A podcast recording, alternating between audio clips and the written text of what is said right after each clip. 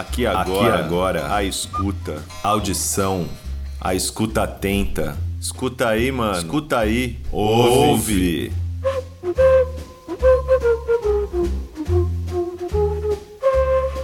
Ligiana Costa, Eva.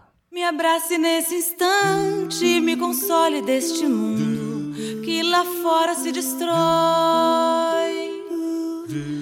Aqui dentro eu te protejo e você também protege o país que a gente faz.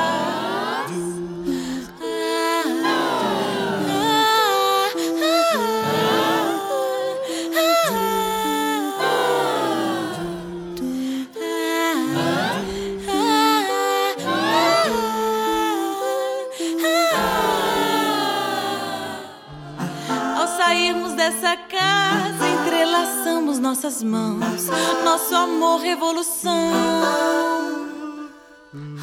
Se aqueles plantam ódio, nós seguimos nos amando e o sol brilha para nós.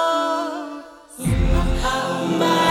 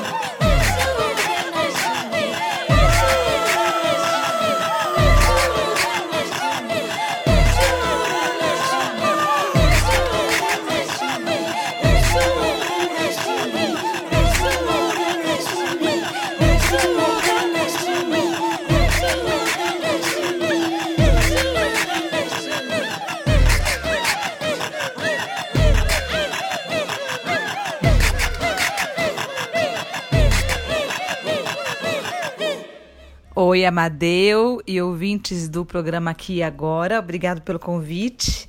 É, bom, motivações que me levaram a estudar canto e a minha paixão pela música barroca. Eu, desde pequena, cantei, desde sempre.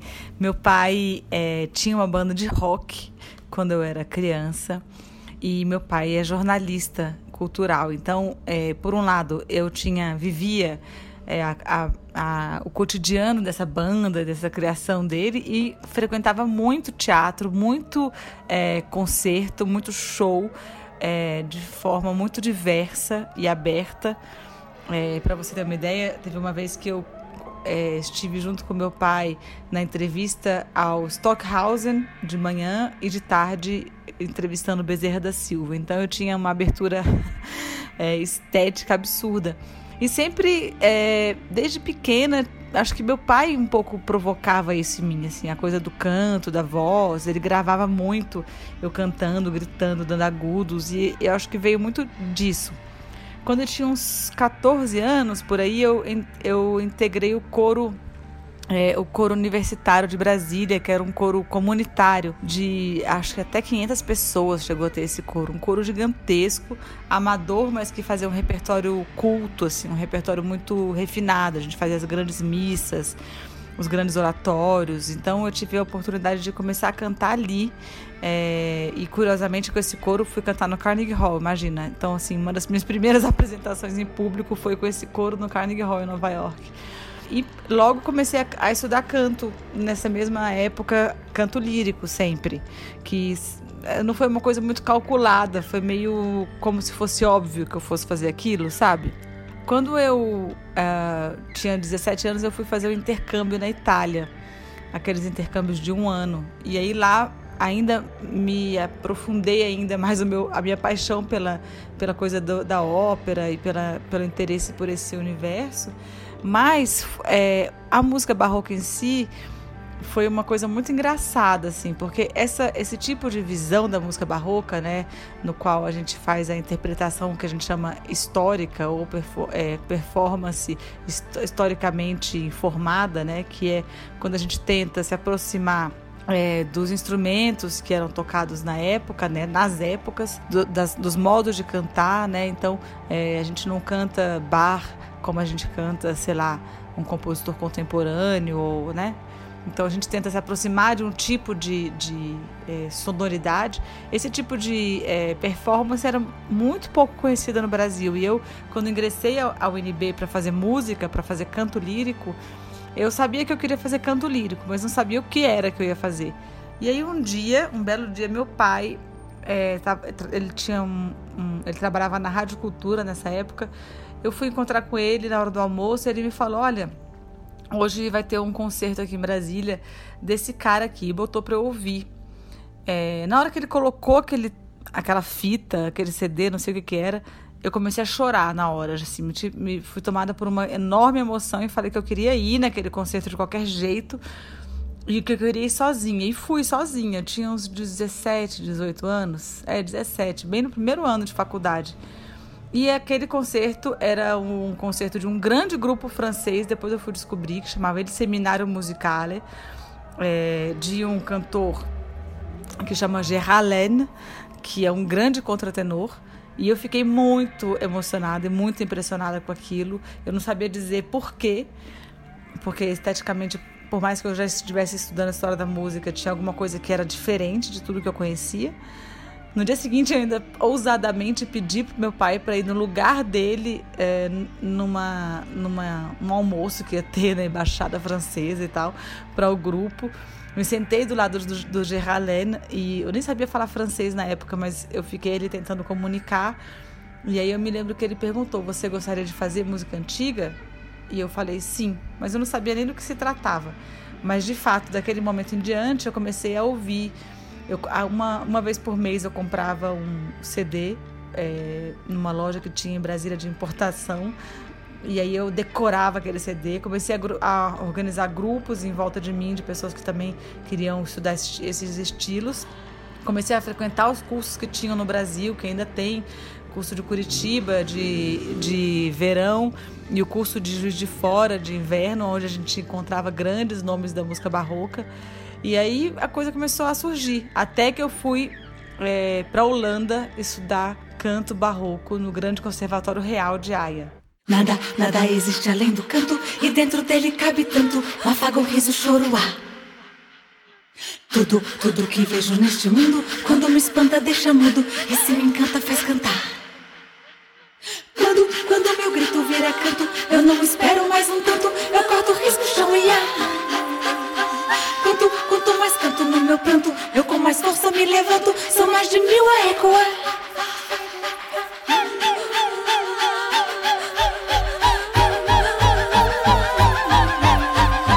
Cada, cada trincheira da estrada é canto firme de batalha, fagulha acesa pra queimar. Todo, todo veneno que engulo transforma em notas do segundo, reajo viva como o mar.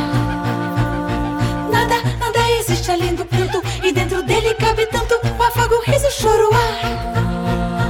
Tudo, tudo que vejo neste mundo, quando me espanta, deixa mudo, e se me encanta, faz cantar. Quando, quando meu grito vira canto, eu não espero mais um tanto, eu corto, risco, chão e ar. Quanto, quanto mais canto no meu pranto, eu com mais força me levanto, sou mais de mil a ecoar. Cada, cada trincheira da estrada é canto firme de batalha, fagulha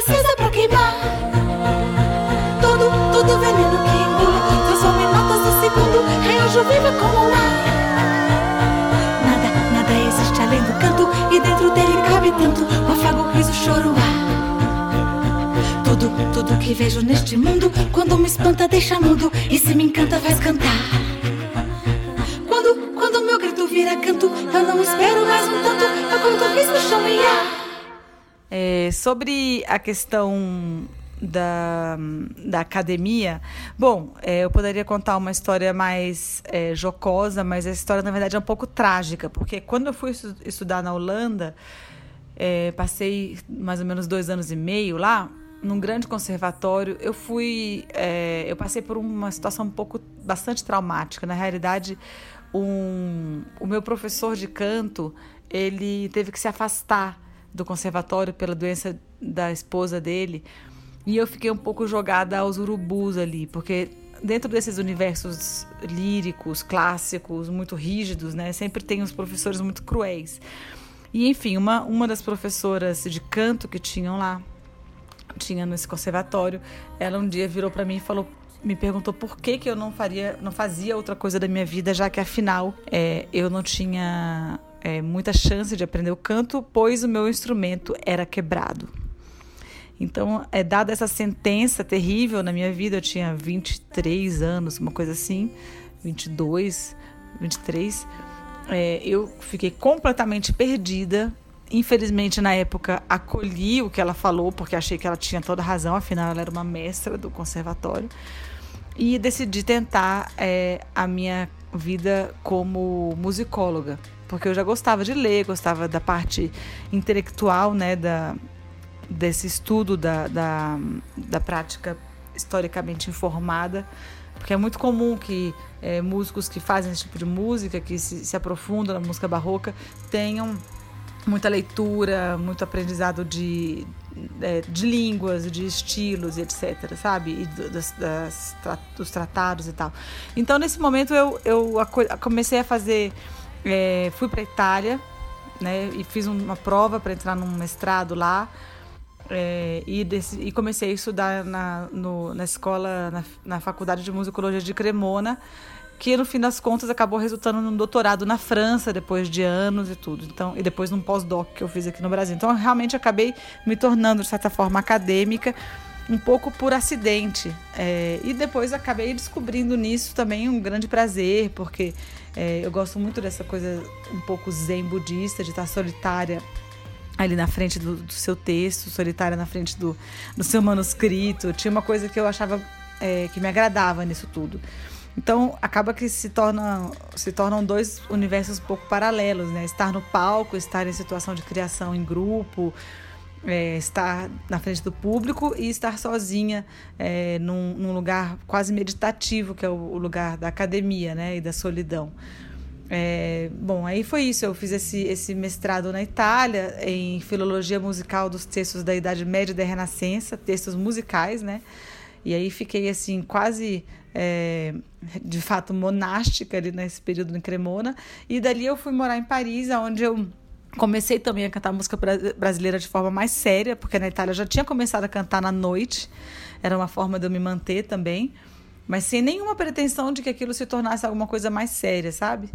E aí é isso, né? Quando eu cheguei na França, eu comecei a fazer o doutorado na França, ganhei bolsa da CAPES do Brasil e comecei a cantar também samba. E comecei a cantar samba com grandes músicos brasileiros que estavam vivendo na França também. Então, foi um período muito rico para mim, porque tinha bolsa que me, me né, possibilitava estudar de verdade, me concentrar nesse doutorado que eu fiz e, ao mesmo tempo, nos outros momentos eu estava cantando e, e, aprendendo a cantar música brasileira e, e, aos poucos começando a compor também.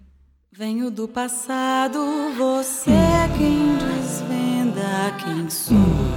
Mapuche Yanomami Kayapó, não sei mais.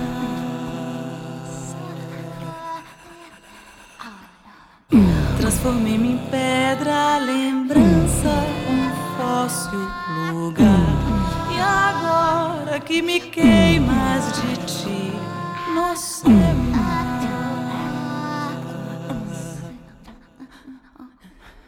Se eu luzir no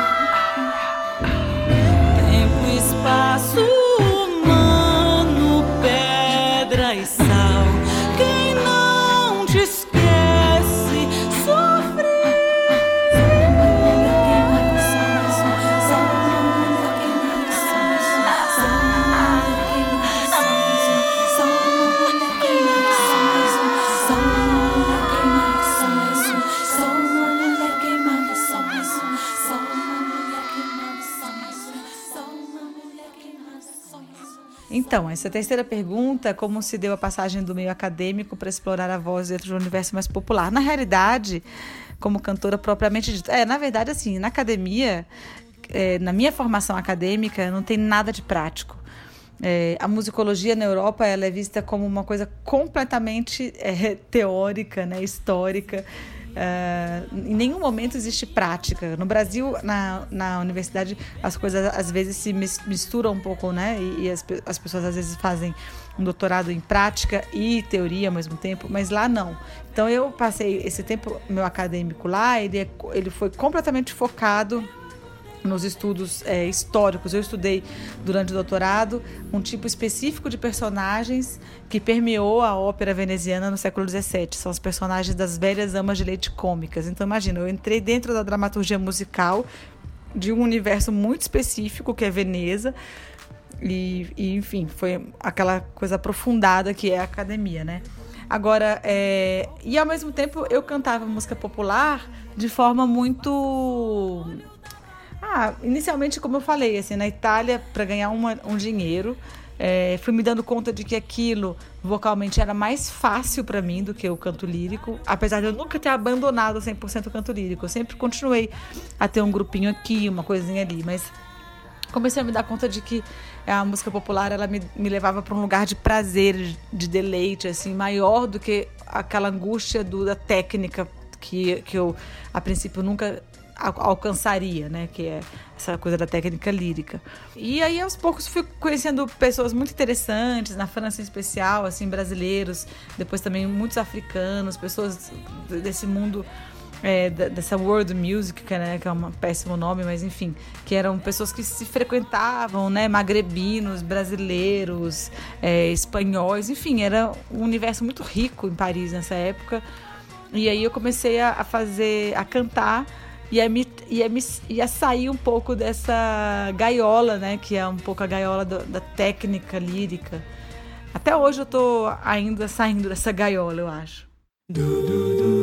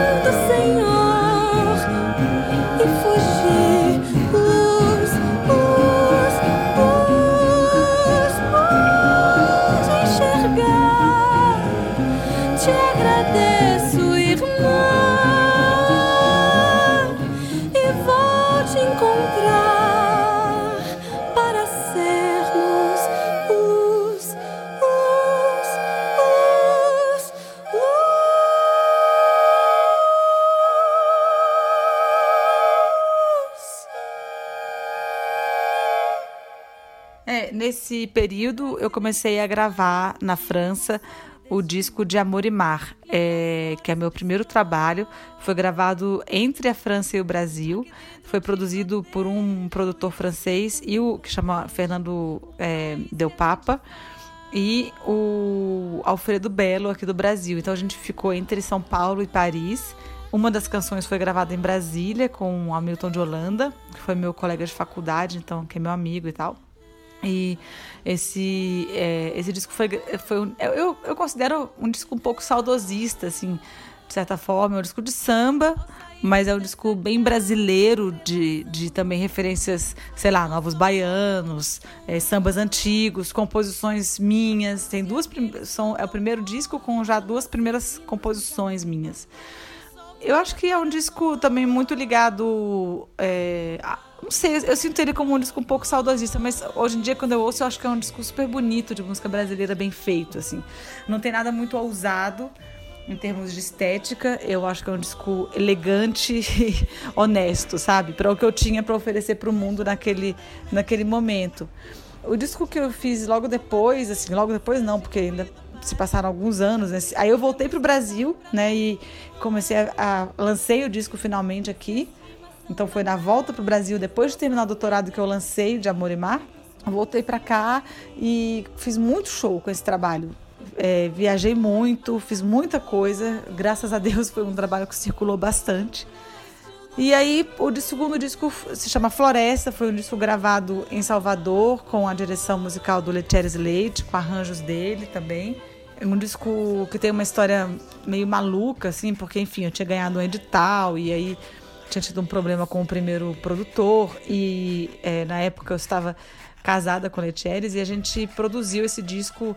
Na verdade, a gente levantou esse disco em algumas semanas e a gente gravou ele em três noites. Então, assim, é um disco praticamente ao vivo e por questões financeiras mesmo, assim. Eu tinha que lançar o disco porque eu tinha ganhado esse edital, enfim, uma loucura.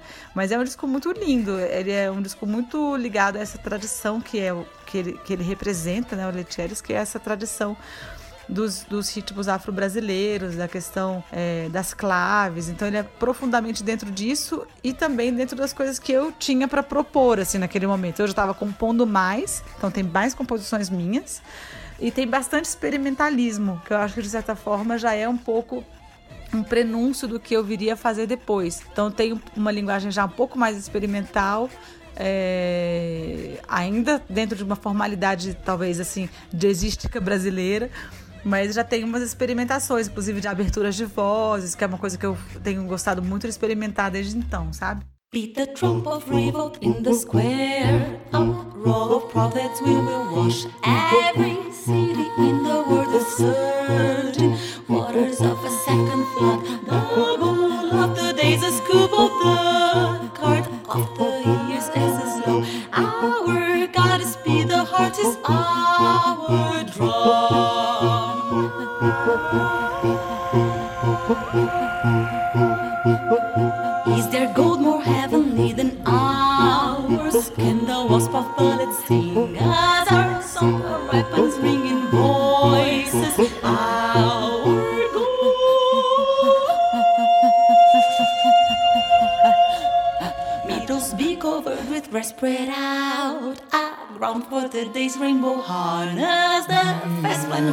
Of the years. See the starry heavens bold.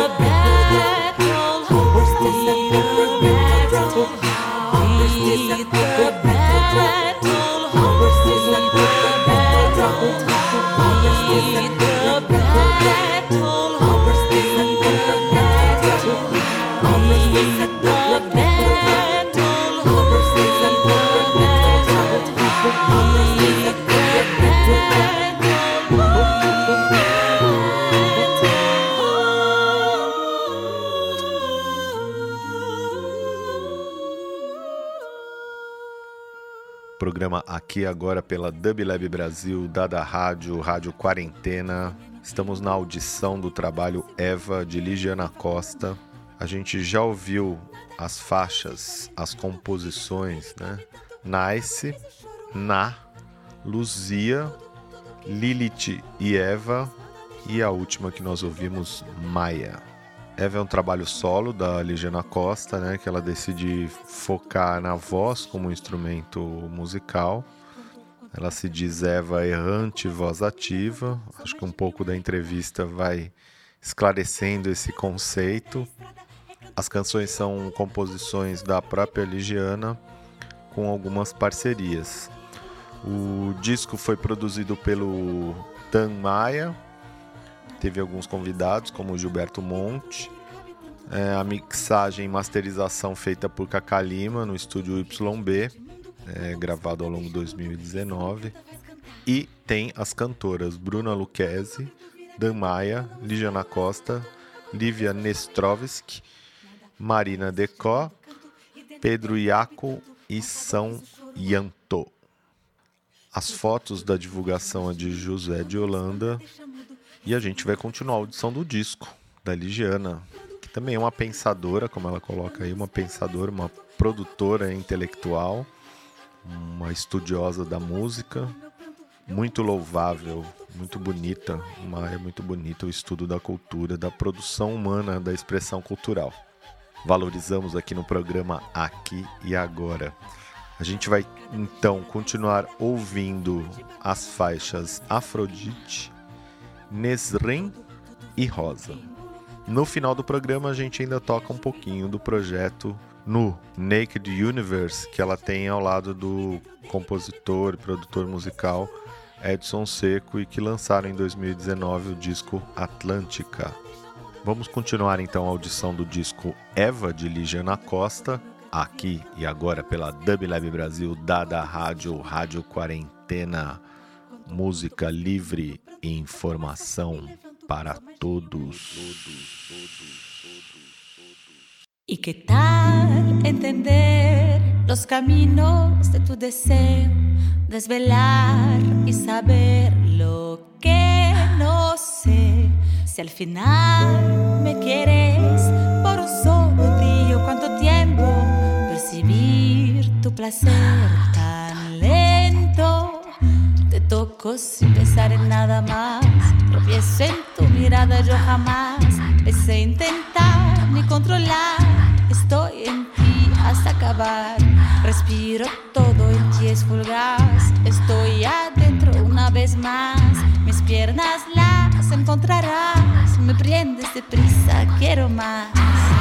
Intentar revolver a tu lado, ver amanecer.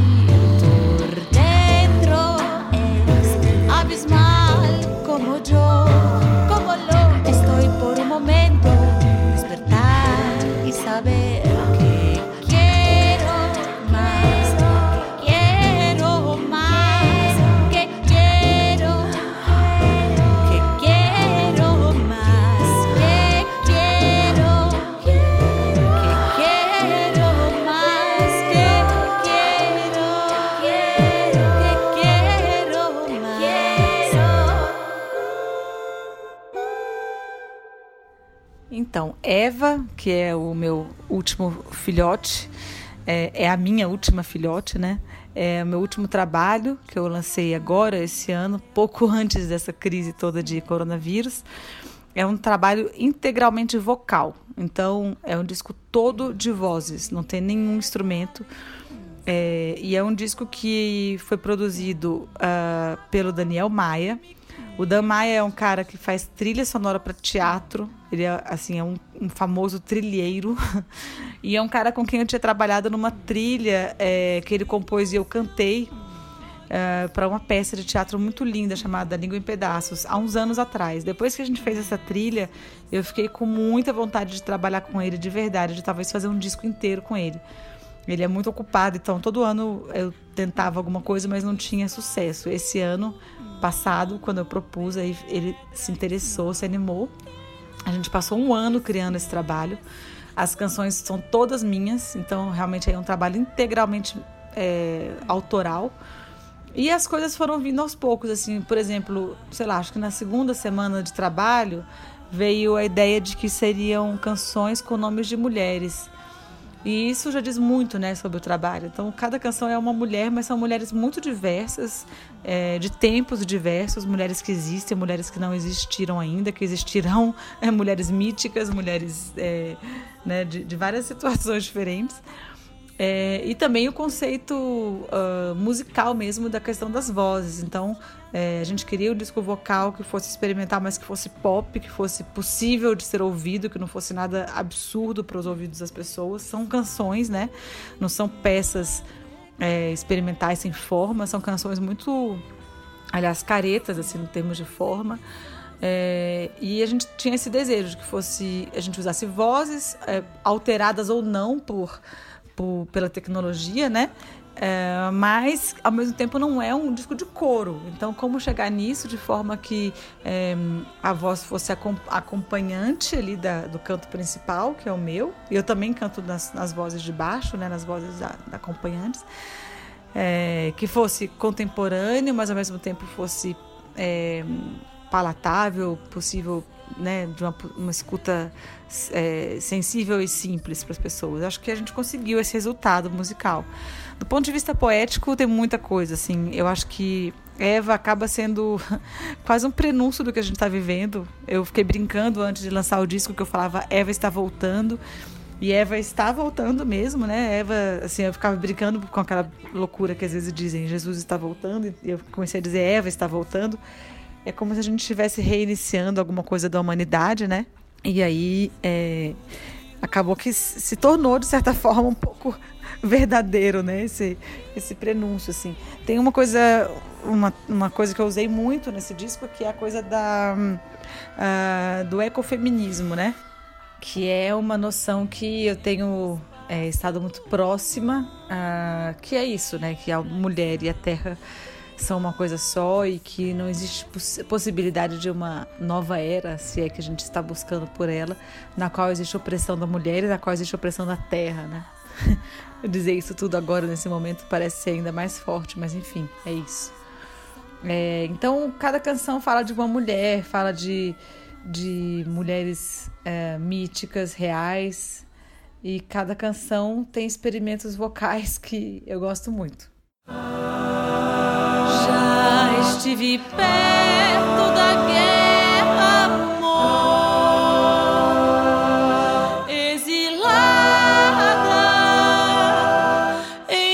castelo.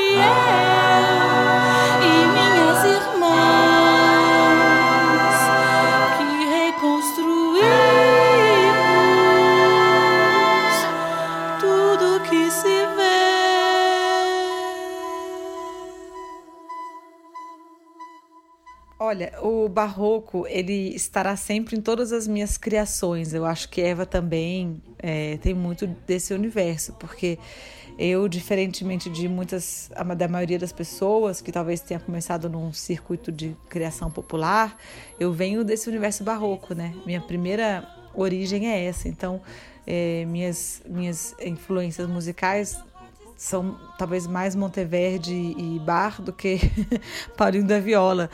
É, porque assim foi a minha história, né? Não é porque é, tenha alguma coisa tenha mais valor que a outra, pelo contrário, não acredito nisso.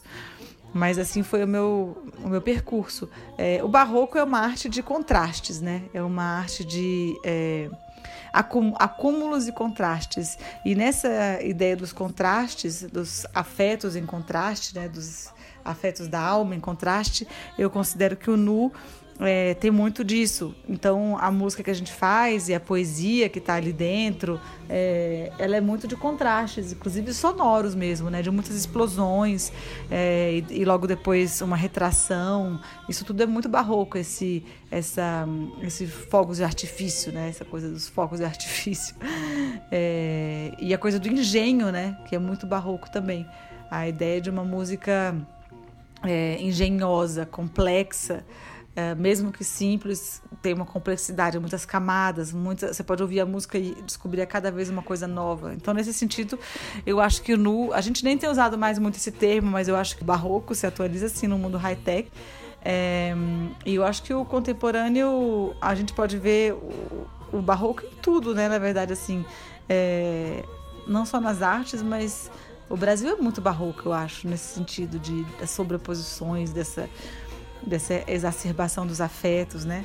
Ao mesmo tempo que é, o barroco tem essa, essa coisa que é essa coisa do engenho, né? Como eles falam que é essa coisa muito pensada. É, não sei em quais artes e aonde a gente veria isso, mas que é uma característica muito do barroco, muito menos intuitiva é, a arte barroca do que é, calculada, né? Tem um cálculo por trás que eu também me interesso assim por essa formalidade, sabe? Não, não sente nada, não. Tem empatia, não. Ele está oco. Vai, casco sem coração, vazado frio vão, de ouvido moco. Vê que o espelho é prisão, porta pra escuridão de um mundo oco. Deserto da razão, carro em contramão, num giro louco. Sai, acorda da ilusão, para de ouvir sermão de santo louco. Se a nação tá sem noção, pisa descalço o chão, esquece o troco. Vou, te pego pela mão, teu estranho não lembra do outro. Vem, volta pro centro-chão, pensa no teu irmão, do grito rouco. Não, não sente nada não, tem empatia não, ele está outro. Vai, casco sem coração, rosa do frio vão, de ouvido louco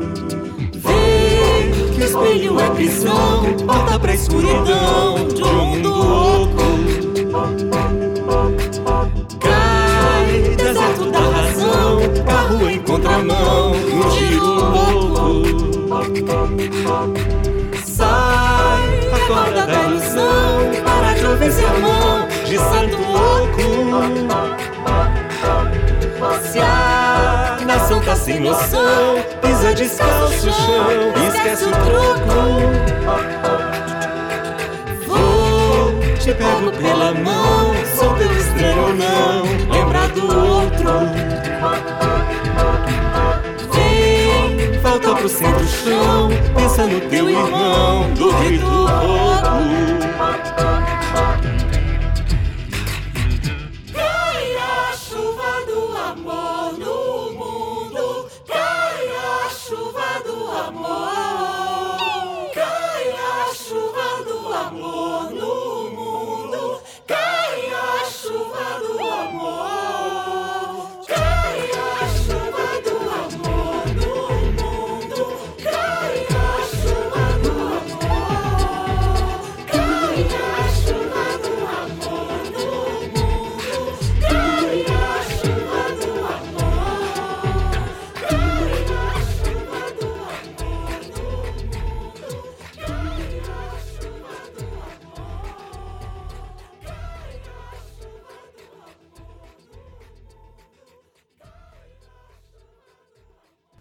Então, Eva acabou se tornando um disco, de certa forma, coletivo. Eu convidei é, para o estúdio cantores que eu admirava e cantores criadores, especialmente. Então, pessoas que tinham interesse em usar a voz de forma menos convencional. Então, São Yantó, que é um cantor que eu adoro, também compositor, compôs comigo uma das canções do disco.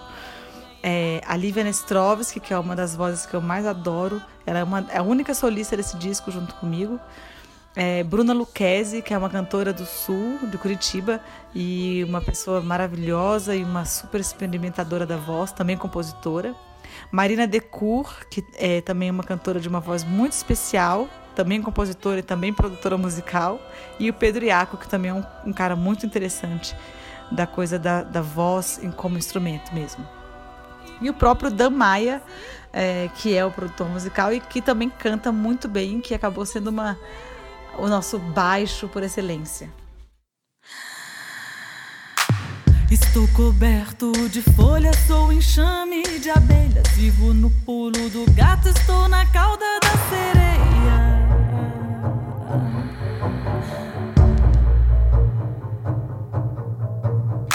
Sei guerrear pela paz, sou menino da porteira. As minhas armas ninguém vê, meu voo acima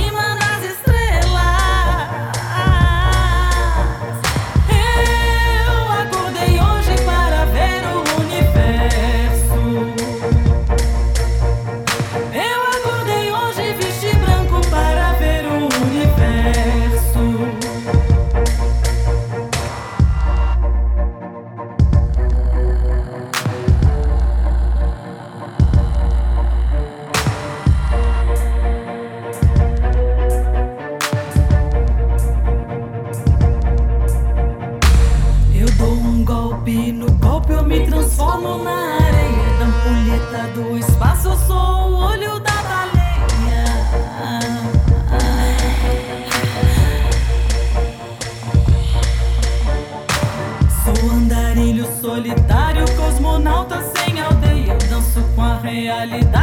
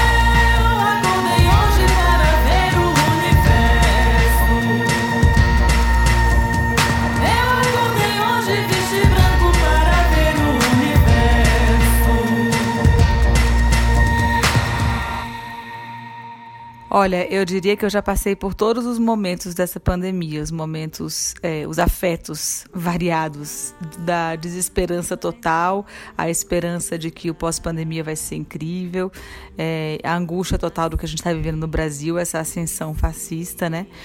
E aí, de repente, a gente é surpreendido com uma série de manifestações, e é muito louco pensar que nos Estados Unidos essa morte não é a primeira de um negro dessa forma, né? Mas por que será que nesse momento, pós-pandemia, ela tomou essa proporção assim de ser, é, de trazer à tona novos movimentos e pessoas para a rua, como não se via há, sei lá, mais de 30 anos. Então, e no Brasil também, né? Ontem a gente viu manifestações. Eu não sei, eu acho que tem alguma coisa muito é, mística em tudo isso que a gente vai entender de- ou não vai nem entender. Mas eu espero muito que essa máquina capitalista seja questionada e que a gente possa questionar os nossos pequenos atos, né? Agora, ao mesmo tempo, tem uma desesperança total, porque 30% de brasileiros acreditarem que esse governo, que é o, a pior faceta do capitalismo, porque é a faceta fascista, né, é, representa alguma coisa, é muito doloroso. Eu, lógico que eu, que eu tento olhar para o lado cheio do copo, 70%, mas não deixo de ficar desesperada com os 30%. É, não sei se está respondido, mas também acho que não está respondido nem para mim. Esse momento ainda é muito, tudo é muito misterioso, né? A cada dia é uma coisa, assim. Parece que tem uma, uma esfera realmente espiritual em tudo isso e tem uma esfera muito terrena. E não sei, eu espero muito que as coisas se modifiquem.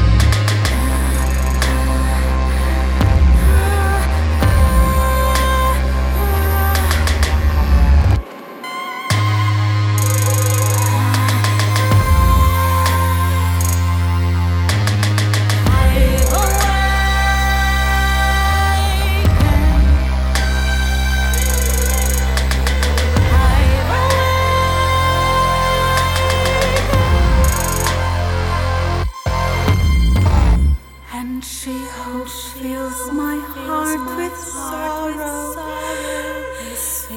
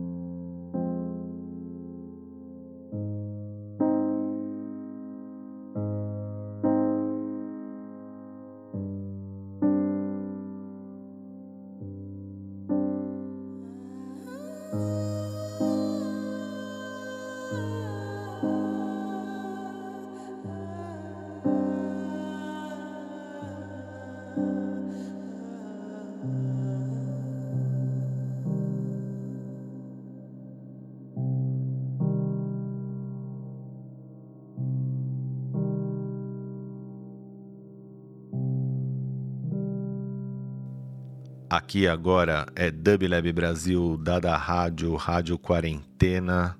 Nós ouvimos o trabalho Eva de Ligiana Costa e agora algumas faixas do seu projeto Nu, do em parceria com Edson Seco. A gente agradece muitíssimo a entrevista, a disponibilidade e gentileza de Ligiana Costa ao contar um pouco da sua vida, da sua carreira como cantora lírica, seus estudos, sua pesquisa intensa, sua escrita, inclusive premiada em 2018 no prêmio Flaiano, que é um prêmio super importante na Itália, que premia várias áreas da cultura. Mais informações da Ligiana Costa vocês podem consultar no ligiana.com barra música.